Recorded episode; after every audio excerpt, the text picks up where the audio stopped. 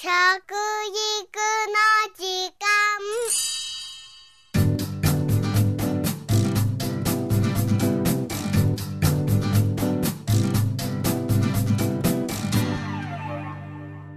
服部幸男です。食育の時間ポッドキャスト、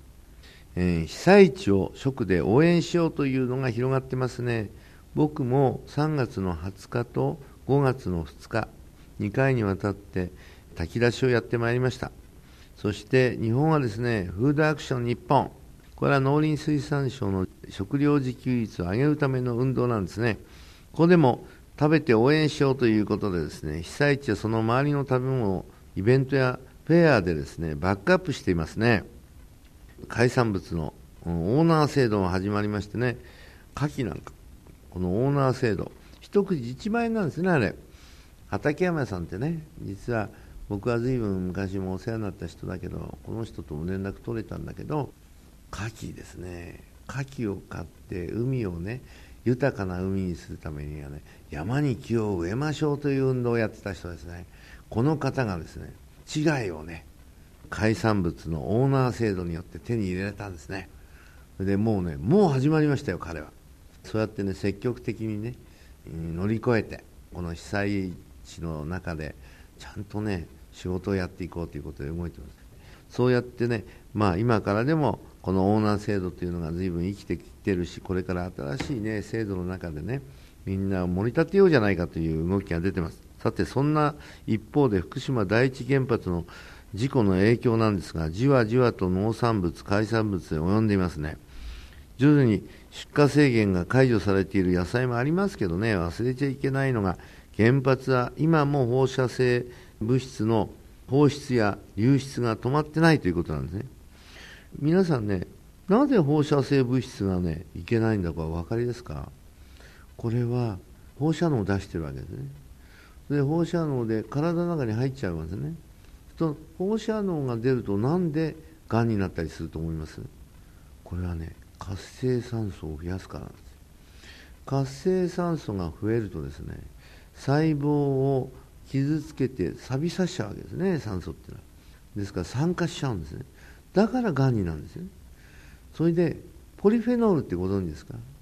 えー植物性のですね色素だったりいろいろするんですけど。これをですねこれを食べると実は活性酸素が減るんですよね。そうなんです。実はねこのポリフェノールというのを発見して今1500種ぐらいにはポリフェノールが入ってるって言われてるんですけどこの発見した流れっていうのはね放射能物質をいかに体の外に出すかの研究の中で見つかったことなんですね。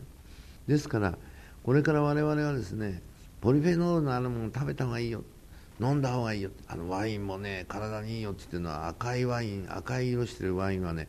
ポリフェノールがたくさん入ってるんですよ。そうなんです。ですからそういうこともね知っておくとやっぱり体をですねコントロールできるということにもなるかもしれませんね。はい。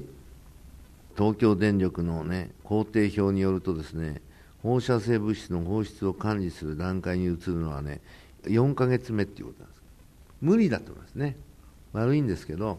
これはねあくまでもね一つの方法ですからその後に実はメルトダウンしてるのが発表されたんですよ。3月11日それから11日と12日にかけてメルトダウンしてたんですよ。これはもう僕が3月の28日にですねフランス大使館行った時に、えお話聞きました。あそこはメルトダウンしてるよ。大体予測だけど3時間でメルトダウンしたねって言われたんです。それ4月の2日に今度アメリカ大使館に僕呼ばれました。その時にメルトダウンしてるよって言われたんです、えーどのくらいでって。大体5時間だねってこう言われた。だけど日本でそんな発表してないよということで僕は申し上げたら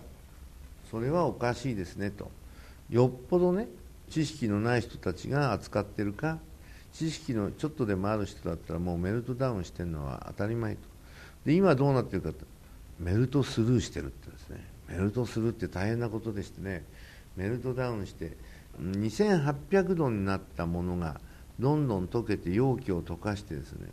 どんどん穴掘っていくんですね。それになっちゃいけないんですね。そのためにはですね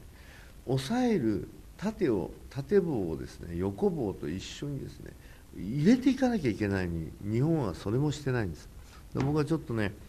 えー、外国が正しいかどうか別にしてですね日本はちょっとね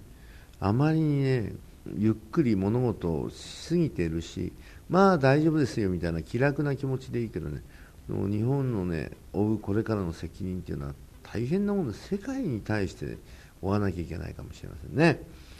さあ神奈川県の一部のお茶の葉からセシウムが検出されましたね。原発から300キロ離れてるんですよ。そうなんです。今までチェルノブイリでもね実は600キロ離れてるところまでね実は飛んでるんですよね。海だと海流に乗るからどんどん行っちゃいますからね。直ちには被害が出ないけどもっとね言っておられたけど直ちには出ないんです確かに。5年10年するとがんが増えるんですね。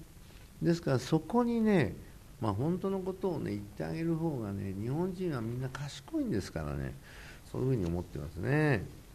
お茶の他にもですね牧草わかめムール貝梅などの一部からセシウムが検出されました。牛のね放牧はですね5月から本格的に始まるんですけども乳製品や食肉の影響が心配ですね。普通はこう思いますよね。牛乳は飲んでも大丈夫でしょうか？牧草で寄生虫を超えているのに野菜は大丈夫なんでしょうか？そうなんです。寄生虫を超えたものは食べてほしくないです。何ミリまでいいのか。これはね非常に難しい問題で国の責任なんですね。我々が余計なこと言ってですねそれを超えてもいけないし短くてもいけないからこれ何とも言えませんがこんな結果があるんですけども食に関する情報いろいろなね情報源から探していますかというこれに対して探していると答えた人が42%探していない人が残りの60%近く。まあ困ったなとまたそんなことをねあまり知りたくないなとかね、まあ、いろんな人いるんですよね。で国の方はね知らせたくない、ね、それは一つの責任を感じてるためもあるんですけども。あとペットもね家畜もね置いてこなくたってねその家畜が悪いわけじゃないんだからね。ペットが悪いわけじゃないからみんなで引き取んなきゃだめですよ。そういう点ね本当にね非常というかねこういうことがあっちゃいけないなと思ってます。ということでですね食の安心は他人任せじゃなくて自分で判断する力を養うことが大切ですよと。結果的に個人の判断力を高めればですね安心安全健康になる食べ物を選ぶ能力が身につきますというわけでございますので頑張ってください。食育の時間服部幸男でした。あーしー